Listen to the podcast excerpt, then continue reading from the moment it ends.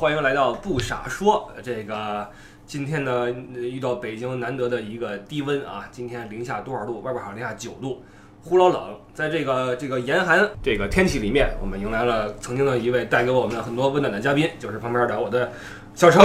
因为呢，我们现在节目已经改名了，现在叫不傻说，以前呢叫不傻在欧洲。然后在过去呢，那个你曾经做嘉宾说过两期节目啊，一把琴，一场球。那两场什么？那两期节目呢？哎，就如同你这个撩拨这个琴弦一样啊，撩拨了很多我们听友的这个心弦啊。很多人很挂念你啊，说这个小陈去哪儿了？后来怎么样了？是吧？是这生死未卜呀，这个 对，都很很很关心。那今天咱不傻说啊，迎来了一个旧人啊，在那我们说一说这个新的事儿。现在想知道你现在过得怎么样？因为这个，首先说个消息啊，就是在后天晚上吧，明天，明天，明天晚上，明天晚上是什么演出啊？这是？呃，是一个朋克乐队，一个全明星组成的朋克乐队，叫咖喱三千。然后明天呢会在北京有一个专场演出，啊哈，然后呢我会作为一个嘉宾吧，啊，然后会去说节目吗？啊不不不说节目，那只是这这是你的节目，我会作为嘉宾上。呃，这个会去再拿起小提琴，然后作为嘉宾去演出去拉琴。等会儿啊，这个佳丽三千呃咖喱咖喱，咖喱。不是这主唱是什么人？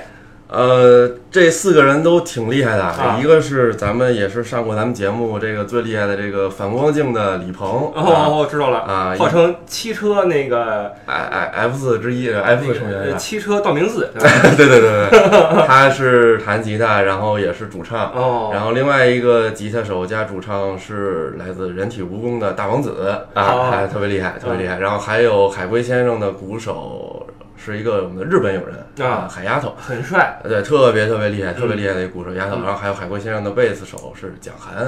啊，啊，他们四个人这样组成了一个新的这样一个全明星班底的这么一个朋克乐队。我懂了。啊，我等于走的还是朋克路线。对对对对对，啊。那明明天这个演出，也就是说跟反光镜没关系，是咖喱咖喱三千，他他们这名儿起的，我跟你说啊，这是谁起的名儿？是不是有什么隐喻在里面？呃，隐喻可能就是家里家里吧，对，可能可能就是这样。因为李鹏这个不无这个炫耀的跟我说过，嗯我们反光镜乐队这果儿是最多的，在北京是最多的啊。明天这个演出，它不是个朋克演出吗？嗯，那你以前拉的琴是什么风格的？呃我还是比较正经的，就是走古典的那个啊，从古典时期到啊巴洛克时期，巴赫、莫扎特、嗯贝多芬，咔这么下来的。啊，啊，其实跟朋克呀、跟摇滚，或者说跟广义的这个现代音乐都不不太沾边儿的。就不怎么跟这些不正经的事物接触。对对对对，那这认识李鹏之后是怎么走走向这个不正经的这个这个道路的？呃，这个也是也有几个月的时间吧。啊然后先是在骑车，然后嗯大家平时没事儿就聊天儿、嗯闲聊，嗯然后跟李鹏也聊上。嗯然后本来我们就聊音乐嘛，嗯然后聊音乐，他就说说有机会呢，我们可以一起来玩一玩，嗯尝试一下。然后这好像还是今年夏天的事儿。，OK，啊，然后我们就说 OK 没问题，然后说哪天约着去他家，他让我拿着琴，我们一块儿玩一玩。啊，然后结果呢，大家知道我这个现在工作不是比较忙嘛，嗯然后这个一个月可能也就四五天在北京，嗯所以就一直就没约上。嗯然后结果一直等得到了九十月份吧，嗯这个秋天都来了，秋天都来了，然后好不容易有一天我是闲下来了，嗯然后我就跟他约，我说要不咱们明天碰一下，我嗯去你家，你给我发个位置，嗯我去找你，拿着琴，半天给我回微信，那个明天那个录音，你直接来录音棚吧。我说啊，哦，直接就等于是直接考试去了。对，我说这个，我当时有点慌，你知道吧？我说什么意思？他说那个你直接来录音吧，明天那个我们新专辑要要录音，然后咖喱三千。他们这个乐队缺人缺到这份儿上了。其实也不是缺人，其实不是缺人。然后那个我，其实我那时候我还不知道咖喱三千是是是一个什么乐队还是什么，啊我还以为是个地名，你知道吧？我还我还查了一下，啊，你们以为是是份饭？我我以为是录音棚叫咖喱三千，然后我还百度地图，这没有啊，没有这地儿啊。啊他说不是，我们这个乐队是咖喱三千，大概跟我说了一下啊。我说这不合适吧？我说我这个就是认识你，嗯还没见过面其他哥几个我也都还不知道怎么回事儿。你这是是是，你们是录音是干正事儿去啊了，对吧？你们是 你们是录专辑去了，我这个不合适吧？嗯他说啊，没事儿没事儿，你就来吧。嗯然后我当天说啊，明天去录音，好，我得先找找我琴在哪儿，对，现翻箱倒柜去找琴。啊，然后第二天等于就直接去了录音棚跟他见，他就说，他说那你来试一下。嗯，然后你要觉得不好玩儿没意思呢，你随时就可以走。哦。啊，就没关系。他说你要觉得好玩儿呢，咱们可以一块儿弄一弄。嗯，然后心里就很忐忑。是啊，因为不知道要干嘛。对呀，然后我到了录音棚以后，然后大家陆续到了，然后我还是很紧张的，然后也比较 也比较青涩，对对对，因为对方都是那些朋克老炮儿，对啊，这全明星阵容，我一看就是丫头红头发啊。打着鼓啊那范儿啊，蒋涵大长头发，是是。是弹贝斯啊，是是我一看这个，我这个拿着个琴小提琴去这个，而且你手里边还一珠子是吧？关关键是弹着，关键是一直也都没在在拉琴嘛，啊是。心里心里自己心里也没底，我这种嗯。感觉很慌。而且这这提琴跟朋克它这联系在哪儿？对呀、你听啊，我这说，我就说好，我说那个这样吧，我说那个你们啊，把那个谱你们先录着。啊，啊，我说我给我一个谱子，我说我先去旁边找个地儿，我先练练。这两然后个场啊，哥四个看着我，一一脸一脸那个无辜的看着我，没有谱子，没有谱子。哦，是 freestyle 的还是我说哦，我说那没事，我说那你把你们的谱子给我看看，啊我说看看你们在弄什么，啊我想想怎么办。啊我们也没有谱子。啊我说那那怎么办？他说你先听听我们的吧。啊，然后呢，我就给把琴放下了，我就开始听听他们跟那儿在录他们的歌，录他们的音旋律。嗯我说调子一起怎么样？我说那我怎么办呀？对哈，李鹏过来跟我说啊，这个我需要一个这个感觉，你从这块儿加进来。哦哦，现场说戏，对，现场说戏，啊然后这现场往里加。嗯然后因为确实是因为也没有这方面的经验，嗯，然后呢，自己的这个记忆也不像以前那么那个纯那个状态，嗯对对对。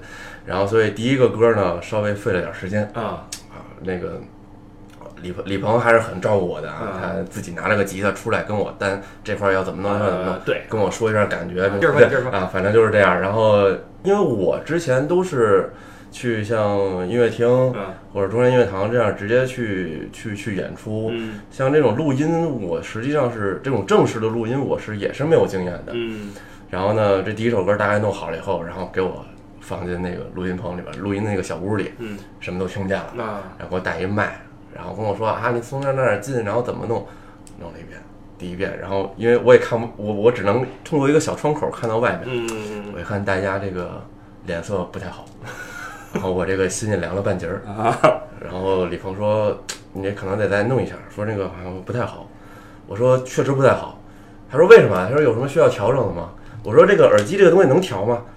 他说：“可以调啊。”我说：“你先把这个鼓啊，还有你那个吉他声给我弄小一点我我只能听到它的咚咚啊咚，我只能听这个我都听不见我自己拉的是什么东西。嗯。然后就等于是刚开始很青涩嘛，完全就是在这个试验跟调整摸索着来。对，来。然后第一首歌录完了以后，然后他说还有一首歌，嗯。说那个不能这么简单了。啊然后第一首歌呢，实际上其实就是伴在伴在里面一个旋律，啊，OK，然后说第二首歌呢不能这么简单了。嗯，啊，你要有一个 solo，哦呦有一个独奏啊啊，我们所有人都是为你为就都听你了。，OK，啊，然后呢，我说哦，好吧，我说这可怎么办？然后我刚开始让他弄，嗯、感觉不好，感觉不好。啊呃，你要，哎那你这 solo 你这调儿是怎么来的呀？呃，我就是听他们两个吉他，一个贝斯，一个鼓，我听他们录完了以后，我根据那个我去想，我小提琴要怎么弄哦啊。然后他我想完了以后，第一个他还不满意，他说你这个感觉还不够嗨。等于是也是你自己一个创作，对对对对，而不是说照着拉一个其他的一个曲子。对对对，自始至终其实都没有一个定定的东西 OK 啊，都是在就是自己去想去怎么收、嗯怎么嗯进。嗯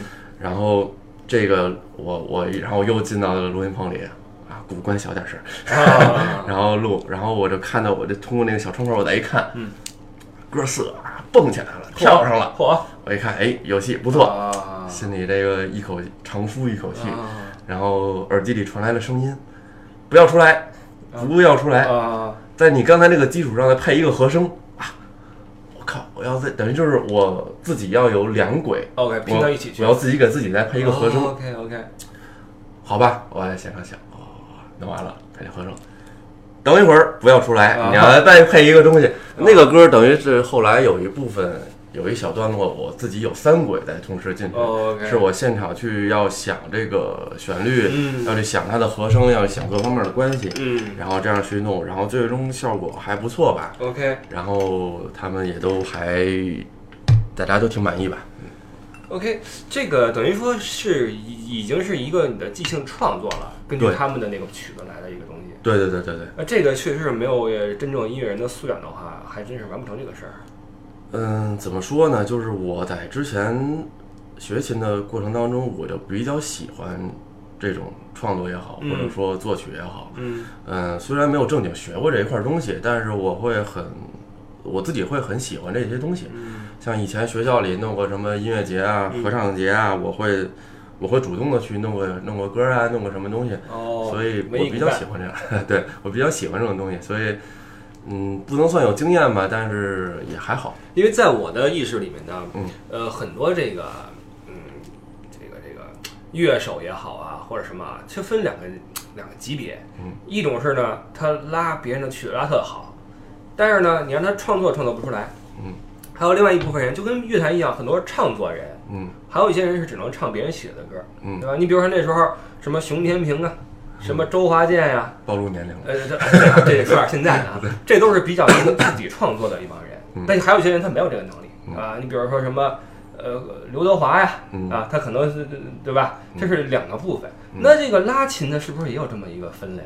有一部分人他是也是没法自己拉出自己想的那种啊心里边的旋律的。嗯，其实我觉得这一块儿来说，可能就本来不太能存在这个区别嗯哼，啊，因为包括那天在录音的时候，录音棚的就是给我们录音的那个老师，嗯他也说，他说来了很多，就像音乐学院那些学生或者怎么样，嗯有一些乐队他可能需要一些弦乐，他说都是肯定是需要你要把谱子给他嗯，啊，他可能都不需要听你们在干什么，我你给我这个谱子我拉好，你自己爱配在哪儿配在哪儿、OK 了。哦，他说像跟李李鹏他们这样就这么就玩儿反正乍一看有点像闹着玩儿似的，是是是但是能把这个能弄出来说还是比较少的。他说在至少在他们录音棚里，他说还是比较少。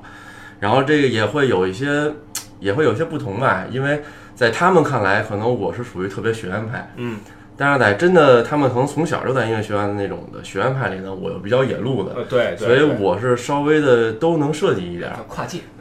跨界 跨界，但是呃，录音的时候也会有这种尴尬，就是他们会说一些他们可能这种摇滚乐或者说他们这种现代音乐的一些他们自己的一些词、一些话，嗯，或者他们的一些 对。他或者他们有一些套路性的东西要怎么套进去，呃，他们一说这个我就完全听懂了。呃，是是是是。然后我要跟他们说，我说这个音程关系是怎么样啊？嗯这块和声关系怎么样？呃，他们也有点陌生啊，所以幸亏那天比较顺利，也得感谢那个录音的老师。哦啊，因为他可能这个各方面都还知道点儿，就是他会给我们翻译。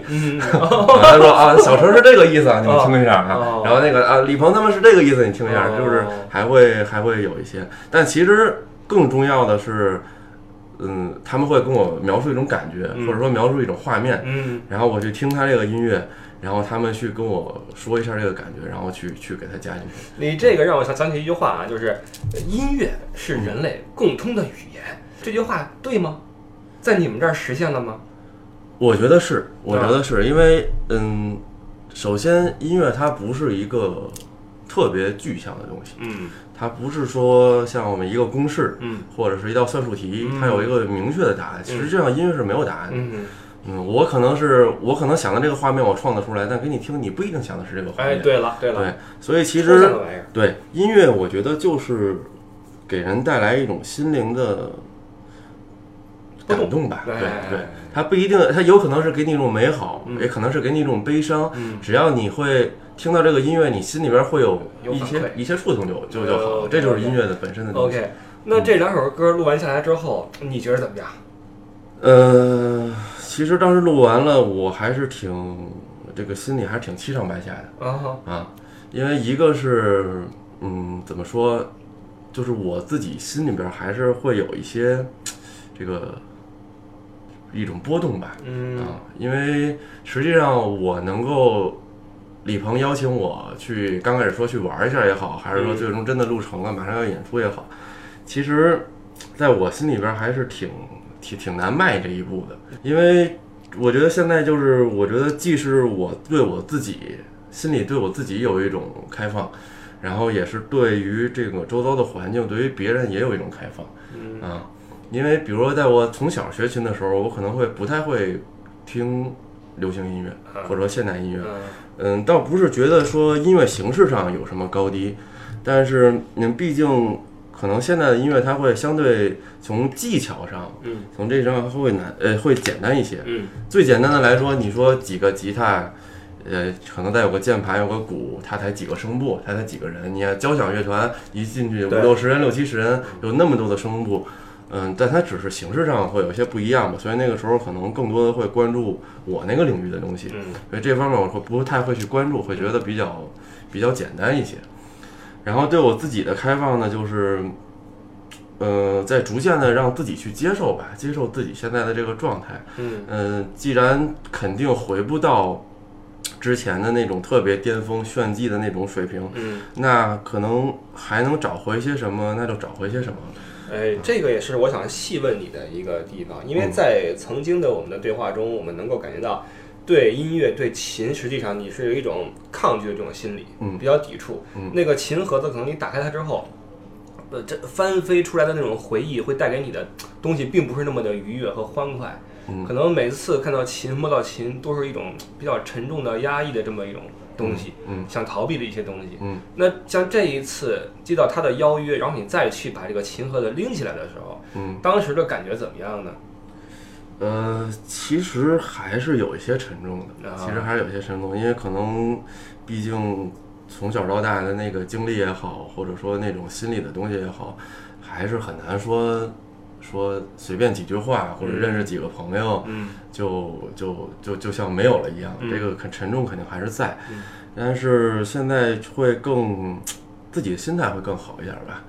嗯，一个是我那天自己在家练琴的时候，对我这是临时的把琴找出来嘛，嗯。然后实际上我的谱子都找不着了，嗯。我不知道在哪儿，可能可能放在什么地方也没找到。但是我自己在练琴的时候，闭着眼睛拉琴，我发现那些我以前那些曲子我还都记得，我一点儿都没有忘。嗯，呃，童子功了。对我就觉得好像，呃，那种感觉很奇妙，嗯感觉很奇妙。虽然现在是一个将近三十岁的人，感觉好像又至少在拉琴那个时候，好像回到了小时候一样。嗯那不是年龄的区别，而是你心态，你不会再有那些，嗯，生活里那些呃挣钱的压力啊，呃，别人怎么看你的这些这些这些东西，会很会会更更干净一点吧。嗯然后再有就是，这确实是李鹏，包括这个咖喱三千的这几个哥哥吧，确实都特别特别好。首先他们在自己的这个领域里边还是能力非常强，嗯然后音乐也非常好，然后再加上他们也特别特别的照顾我。嗯啊，包括你像录音之后，最近在排练，在在在准备这个演出嘛，因为你演出现场肯定一些编排啊，或者什么东西会跟会跟录音是不一样的，因为录音大家把自己的录好合在一起就 OK 了，嗯，那你演出会有一些编排什么的，嗯。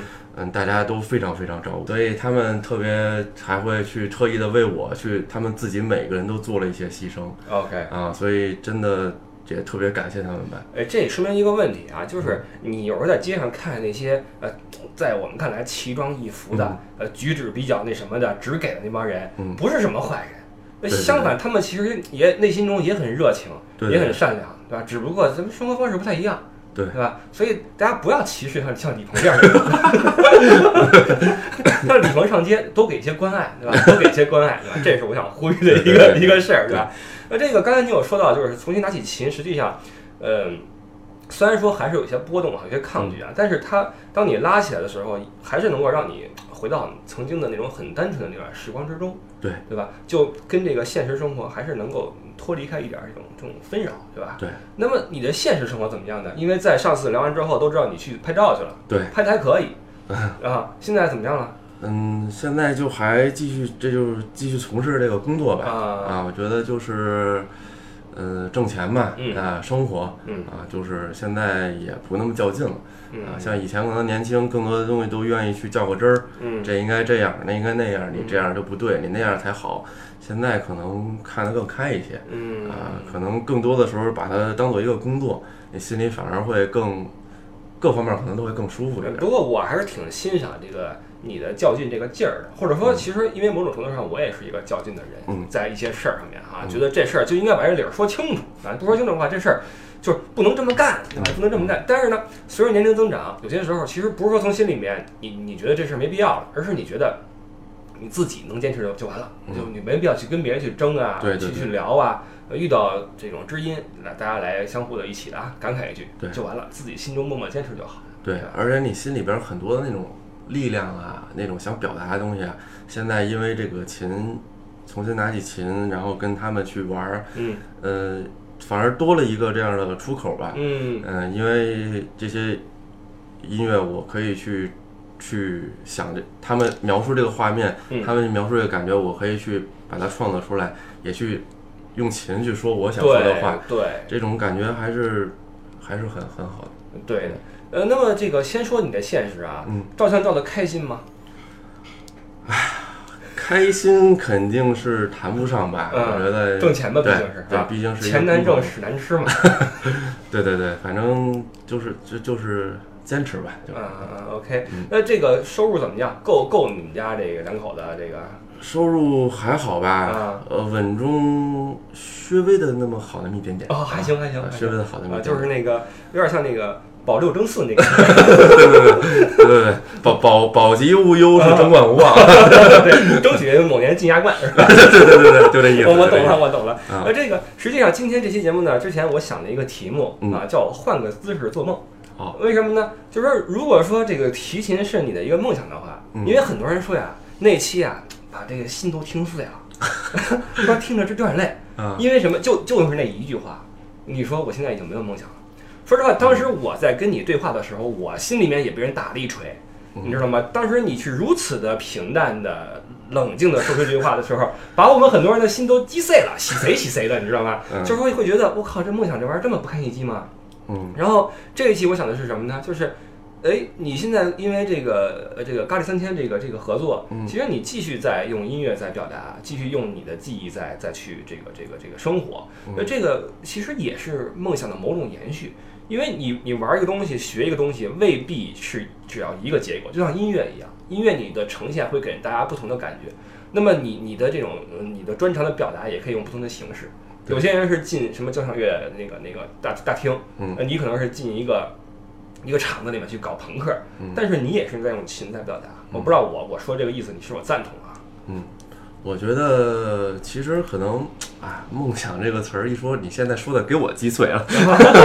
这个我觉得这个词儿还是比较沉重、比较大。嗯啊，因为嗯，其实每个人都会有梦想，嗯无论他出身如何，无论他现实如何，其实每个人都会有自己你梦想中自己的样子。嗯嗯，但这些东西也会就像这个世界一样，也会随时的会有一些变化，嗯都会有一些改变。嗯嗯，我觉得我现在可能更多的，嗯，现在也谈不上梦想吧，至少我觉得到现在，到现在为止，可能是只不过现在有这样一个机会，能够让我再把之前可能比较擅长的东西，嗯然后拿起来，然后嗯，大家也觉得还不错，然后有这个机会能让更多人听到，嗯啊，我觉得现在可能仅此而已。那至于说未来是不是能够说更更有发展或者怎么样，其实现在也都是未知对，啊。当然，我们肯定会为这个去努力嗯啊，但是说怎么样，其实也都是未知。嗯，年龄越来越大，肯定是一种现实的面临生活的东西会对会会越来越多嘛。对对对，所以你那天其实包括现在嘛，我也我也之前纠结了好长时间，嗯我觉得我要不要在这个在现在这个乐队也好，包括前日子我们呃跟李鹏给反光镜，我们也啊，虽然现在也不一定吧，现在反正我们那天也也做了一些新的音乐出来，嗯。嗯，当时我还是很很纠结的心里，就是我在是是不是要走音乐这条路，还是？呃，就在想我要不要把更多的这个精力啊嗯或者心思啊放在这个上面，OK？还是说我其实就是是挺牵扯精力的。对对对，因为我无论的是要创作也好，还是说我自己要恢复恢复拉琴的水平也好，你嗯不能是这个弄完了以后，您这是以前多厉害，现在可能这连六岁孩子还不如，嗯那肯定不行啊！嗯你肯定需要牵扯一些精力啊、嗯时间。我就一直在纠结要不要去把心思再放在这上面，还是说其实就当个玩儿，嗯就就就就就就算了。然后可能我因为也这么多年不拉琴了，嗯。从我现在周围的很多人，他们可能不太能理解那种感受，包括他们不太能理解我我为什么会为这种事情去去发愁。啊，啊、但是有很多从小跟我一块儿，我们是一个乐团的，嗯。可能是别的乐器，我们一起一起那个练琴、一起演出的人，嗯。他们听到了以后，他们反正原话都是我打电话过去，他们说哇塞，我一听你这个事儿，我现在我鸡皮疙瘩都起来了，说太厉害了。爽吧？对他们觉得说，他们还都是就是经历过我整个的这个成长过程的人，嗯他们还都是基本上无一例外的非常希望我能够在这上至少再再拼一下，再嗯再努努一下力。嗯他们就说说，如果说你就算就算你用一年两年的时间，你你甚至你把你所有的心思都放在这上，嗯，说如果最后不成功的话，说你可能也没有什么可后悔亏，也不亏对啊，说但是如果你要是说你主动的现在有这么一个机会，你主动的放弃掉它，或者说你没有尽全力嗯，说你可能你以后再想的话，你可能一辈子都会后悔对，啊。所以我这个在这个长时间的这个纠结当中嘛，最后还是觉得决定帮李鹏一把。啊不不不不，觉得我觉得这一期怎么？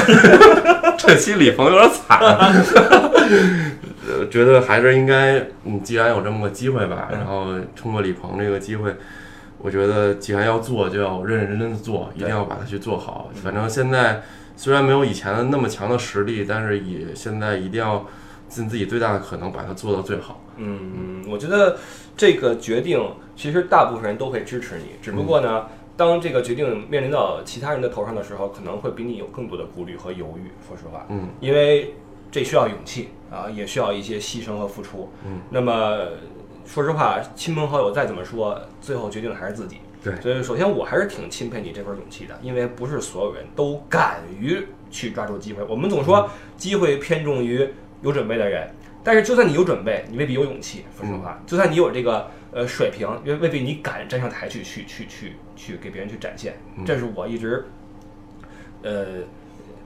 我这么说是因为我其实是一个很多事情上面没有什么勇气的人，所以我还是挺挺佩服你这一点的。而且我觉得这是个非常酷的事儿，非常非常的酷。这个可惜的是现演演出的现场我去不了，不然的话我一定要给咱们十个车里边儿好好的录一下。那你们要到时候你做些记录啊，你做些记录然后发给我，我给咱们十个听友群发一发。嗯我觉得大家都应该会会很期待这个事儿，应该会很好玩儿。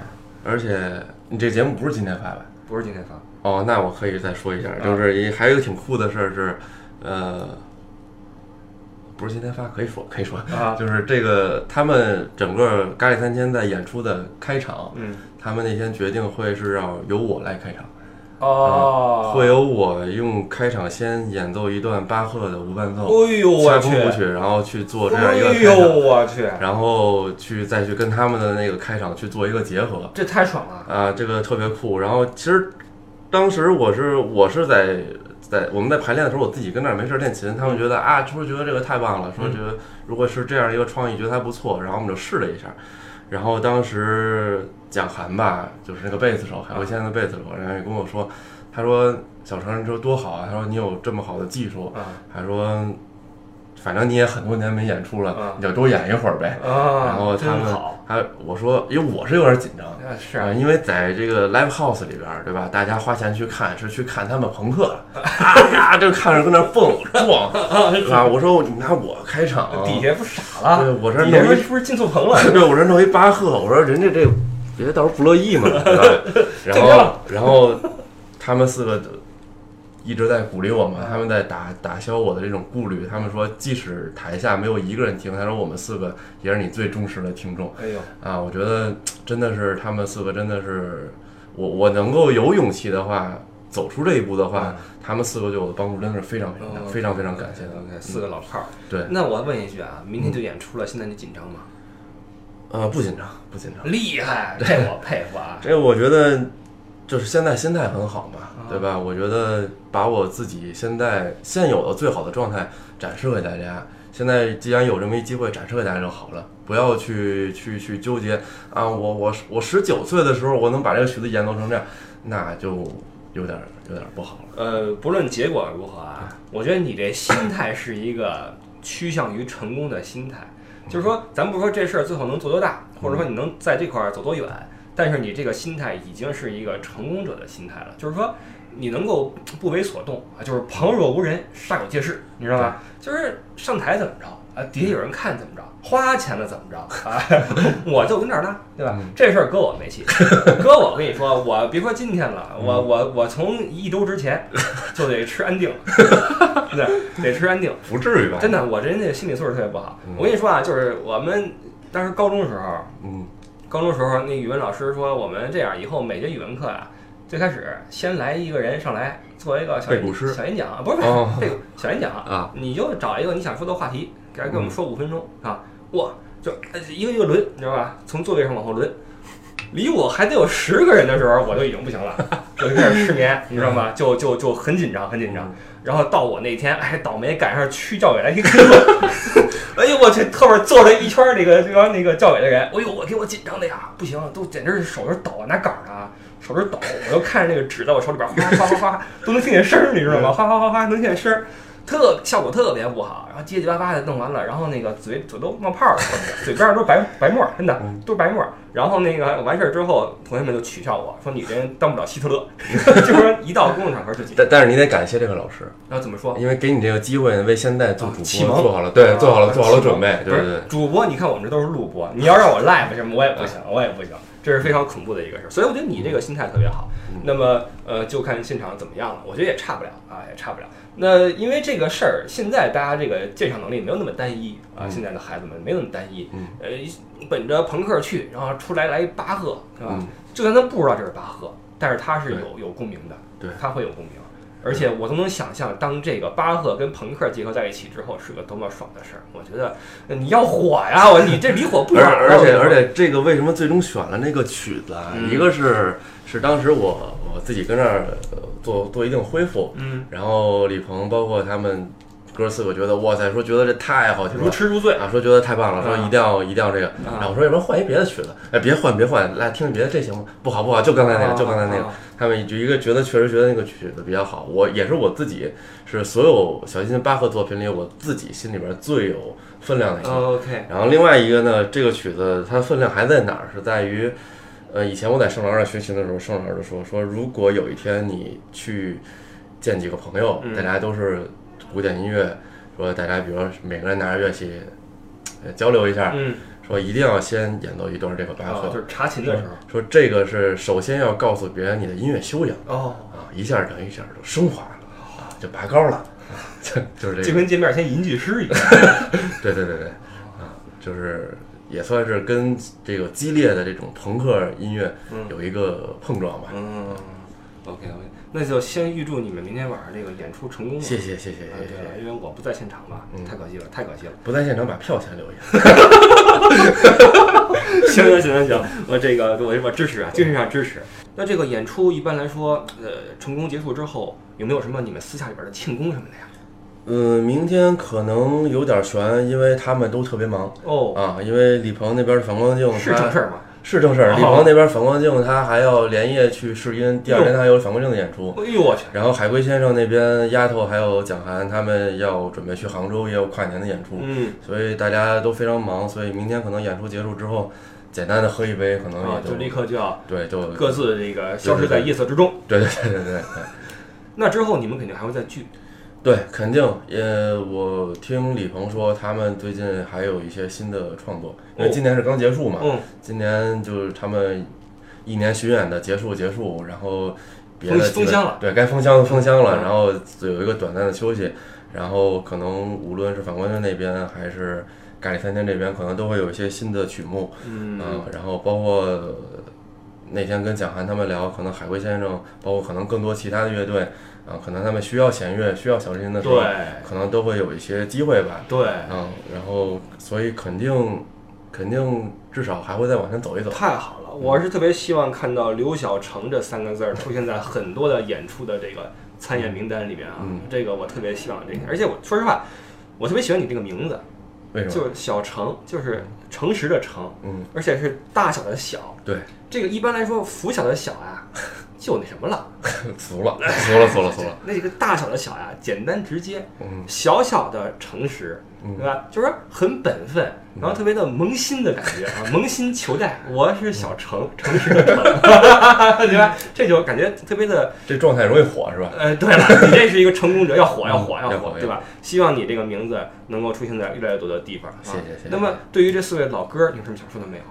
哎，还是真的发自内心的特别特别感谢他们、嗯啊，丫头、蒋涵、李鹏还有大王子，特别特别感谢他们，因为在我这个呃跨界的这个过程当中，嗯在我这个心里非常犹豫的当中，嗯包括在录音、在排练，我有点恐慌、不知所措的时候，嗯是这四位哥哥一直在鼓励我，在安慰我，在给了我很多的信心。嗯然后包括这次演出会，他们在牺牲自己，然后给了我更多的机会去去表现、嗯去表达。嗯，嗯，所以真的特别特别感谢他们，向这些老艺术家们致敬。致敬致敬致敬，真的 这这是发自内心的感谢。OK OK，好吧。那么我相信我们的听友们也会借由你的这种感谢，对他们四个会有一个新的认识。对，咖喱三千，咖喱三千。乐队的名字啊，大家有机会倒可以去了解一下。包括我们的李鹏啊，汽车道明寺，他的这个自己的乐队反光镜乐队，啊对，很多脍炙人口的好歌在里面，大家可以去搜来听一听，对吧？啊，还得感谢一下那个咱们听友。哦，啊，因为上回我想起上回咱们那个两期节目放完之后，嗯，我看到那个好多评论啊是，啊，大家的那个那个吐露心声，嗯。然后那个有鼓励我的，嗯。啊，有给我出主意的，啊然后我看也有去去那个这个在这个平台上面有留言，嗯。然后有的去你微博留言，有的还有去我微博留言，有好多好多人，嗯。啊，反正这个也统一感谢大家一下吧，感谢大家这个关注跟这种支持吧，嗯，因为其实大家做这些事儿，也是因为你给他们的内心带去了触动。嗯。因为不论是怎样的故事吧，我相信大家也会从中汲取一些营养，或者吸收一些呃经验也好，或者感触也好啊。嗯这也是我们要对你说声谢谢的，对吧？因为你呃严肃认真的品味了你的生活，然后把你的反馈给了我们，嗯让我们有了很多的感动在里面。这是一个越来越虚假的一个互相感谢。好吧，好吧，咱们不不说这么正经的了啊。这期呢就差不多了，好吧？好，当然了，我们还会有其他的话题要聊啊，嗯因为我们不傻说呢，现在越来越不正经了，啊嗯，就是聊点好玩的事情。嗯那么待会儿我们再录一期别的，好，说点什么好玩的事儿，好吧？没问题这一期感谢小陈在我旁边跟我聊天啊，嗯这个欢迎大家来听我们的不傻说，那么我们下期再见，拜拜。拜拜。